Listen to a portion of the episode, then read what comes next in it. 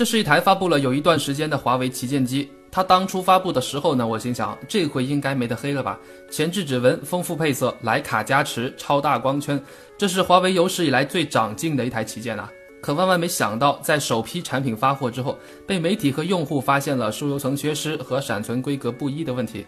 哇，顿时整个搞机圈热闹了七天七夜。我这么晚做视频的原因之一是想仔细点用一下这台手机，因为最基本的产品力是不可能骗人的。首先，我得承认，我对华为 P 系列确实是有那么一丁点私人感情的，因为 P 系列的外观做的最好，而且挺对我胃口的。甚至我有点不客气的讲，P 系列是华为那么多手机里头设计审美最对头的，不包括荣耀哈。至少用料是非常主流的。P10 Plus 的机身是金属，摄像头区域依然是一整条覆盖的玻璃。当初就是因为这个设计，我喜欢上了 Nexus 6P 和 P9。而屏幕保护玻璃是康宁大猩猩第五代，原本这个技术规格的保护玻璃确实是个好东西，韧性和强度都非常了不起。但是就因为这块大猩猩玻璃的导电触控问题，导致了疏油层的缺失。啊，这个是于总给出来的解释啊。呃，疏油层的喷涂成本其实非常低，而且是业界的共识做法了。旗舰机是绝对不可能为了省钱而省略掉的，这么点钱和口碑比起来，真的不算啥啊。所以我也相信这应该是技术上的缺陷。而官方给出的补救措施是可以在实体店贴一张膜，这应该也是最合理的办法了吧？我个人对疏油层的存在与否一直都是保持着半懵懂的状态，因为手机屏幕的疏油层其实并不会起到十分神奇的作用，只是可以适当的减少指纹沾染和提高易擦拭性的辅助作用。像我这种手机狂魔，不管是什么新手机，在开拍视频前肯定都是满屏指纹的，只不过程度有所不同而已。P 十和 P 十 Plus 的外观大家应该都很熟悉了，下巴上的挖坑式指纹比魅族的腰圆更扁一点点。它的交互方式和 ZUK 的 Home 键特别像，习惯了之后确实很方便。但比较蛋疼的一点是轻触返回操作没有震动反馈。虽然我是男的，可是我真的很爱震动。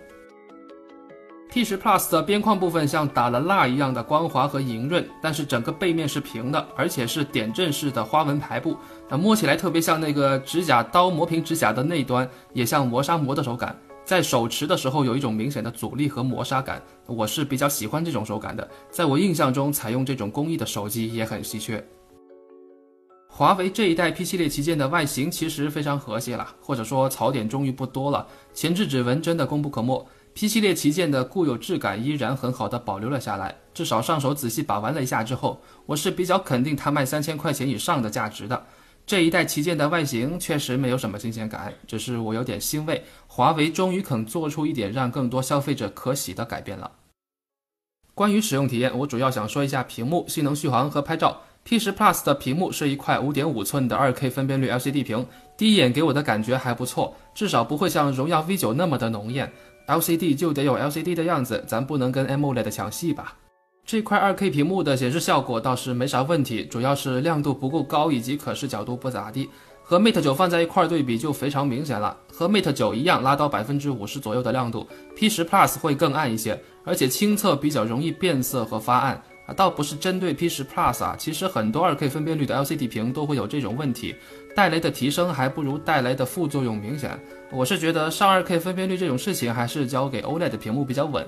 对屏幕要求比较高的人，我还是建议选 P 十吧。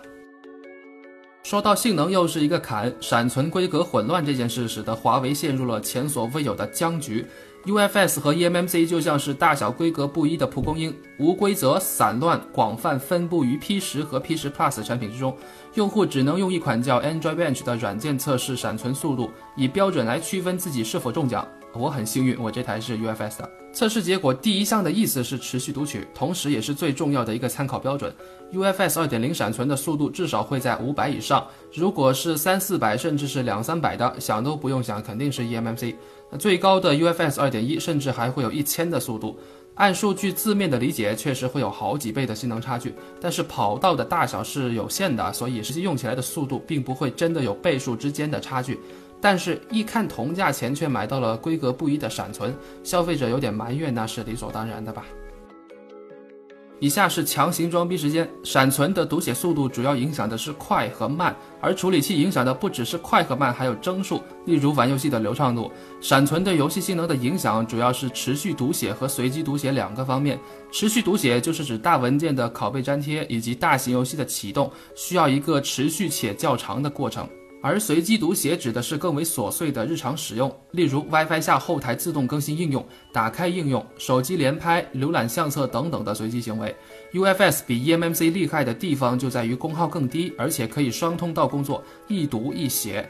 即便手机上的性能通道并不如电脑的固态硬盘那么宽广，理论性能再强的闪存，在现在的手机上也不可能完全施展开拳脚。但是 UFS 相对于 eMMC 在技术规格上的进步还是非常明显的，至少工作的本质就有很大的区别。一条腿走路哪能和两条腿走路相提并论嘛？我手上并没有 eMMC 闪存的华为 P 十，所以也不好对比出个一二三来，是个遗憾。我手上这台 P 十 Plus 的流畅度体验，我自己是相当满意的，至少基本是和 Mate 九一个水平。那华为有没有办法将 eMMC 的天赋都逼出来呢？至少我是不太相信玄学的。如果你买到 UFS 闪存的 P 十，还是可以老老实实的用下去，流畅度确实很好。心里拿不准，但依然还是很喜欢 P 十的。建议你可以把那款软件带上去实体店里自己搞一台 UFS 的 P 十。至于具体怎么操作，我就没法再教你了。P 十 Plus 跑中小型游戏是没啥问题的，贼流畅。但是跑大型游戏一段时间之后就会明显掉帧，例如 NBA 2K17。有的朋友就说了，NBA 这款游戏对高通处理器有优化，麒麟芯片兼容性不好，这样测试不公平。可为啥 Mate 九跑高画质 NBA 就挺流畅的呢？P 系列的性能调度偏向于保守，这个是祖传老问题了。电池续航方面，P 十 Plus 在亮屏播放视频的时候比较耗电，但待机功耗控制的不错，和小米六的续航曲线一对比就更加一目了然了。三千七百五十毫安时的电池，续航成绩比小米六还要更低一点。除了处理器规格的差距之外，罪魁祸首还是那块 2K 屏。P 十 Plus 的充电头规格和 Mate 九的一致，同样是大电流低电压的快充方案，充电总耗时是一小时五十分，但是前百分之九十的电量可以在一小时内充满，只是涓流充电的过程比较慢而已。最后简单说说拍照。关于 P 十 Plus 的拍照，在我上一个视频会有更详细的展示，就是和小米六的对比。这一次主要是想和 Mate 九做简单的基本素质对比，看看同门师兄弟之间会有什么差异。毕竟大家都是有徕卡 logo 的男人，两兄弟的成像质量其实比较接近，并没有形成那种一眼就能看出优劣的差距。那顶多就是 P 十 Plus 的饱和度以及对比度比 Mate 系列更高一点。那 P 十这一代旗舰的成像其实已经比 P 九要稍微收敛了一点了。P 十 Plus 相对于 Mate 九的提升，主要是在宽容度方面，拍逆光场景的表现不错，而且解析力也比 Mate 九稍微再强一点。可是 P 十 Plus 在拍近距离光线充足场景的时候，会有一点点压光倾向，画面亮度比 Mate 九暗一个档左右。到了夜景部分，终于是有比较明显的差距了。P 十 Plus 在弱光场景下，颜色会比白天的时候更鲜艳一些。即便 P 十和 P 十 Plus 都是主打大光圈的，但是照片的亮度反而是不如 Mate 九的，画面亮度在一个比较恰当的档次，而 Mate 九是硬生生的提高画面亮度，而导致有点泛白。虽然是一台很厉害的夜视仪，但失真比较严重。我个人觉得 P 十 Plus 对夜景的处理方式会更加成熟和稳当一点。总结，P 十这一代产品是闹出了不少风波，企业的运营问题确实不是我应该涉猎的。但是单从产品方面来考虑的话，我是认为 P 十比 P 十 Plus 更值得买，毕竟屏幕和续航会比较稳，其余方面的体验也算没有脱离旗舰的定位。拍照是做的最好的一面，只是性能调度方面还是万年保守派，不太适合玩大型游戏。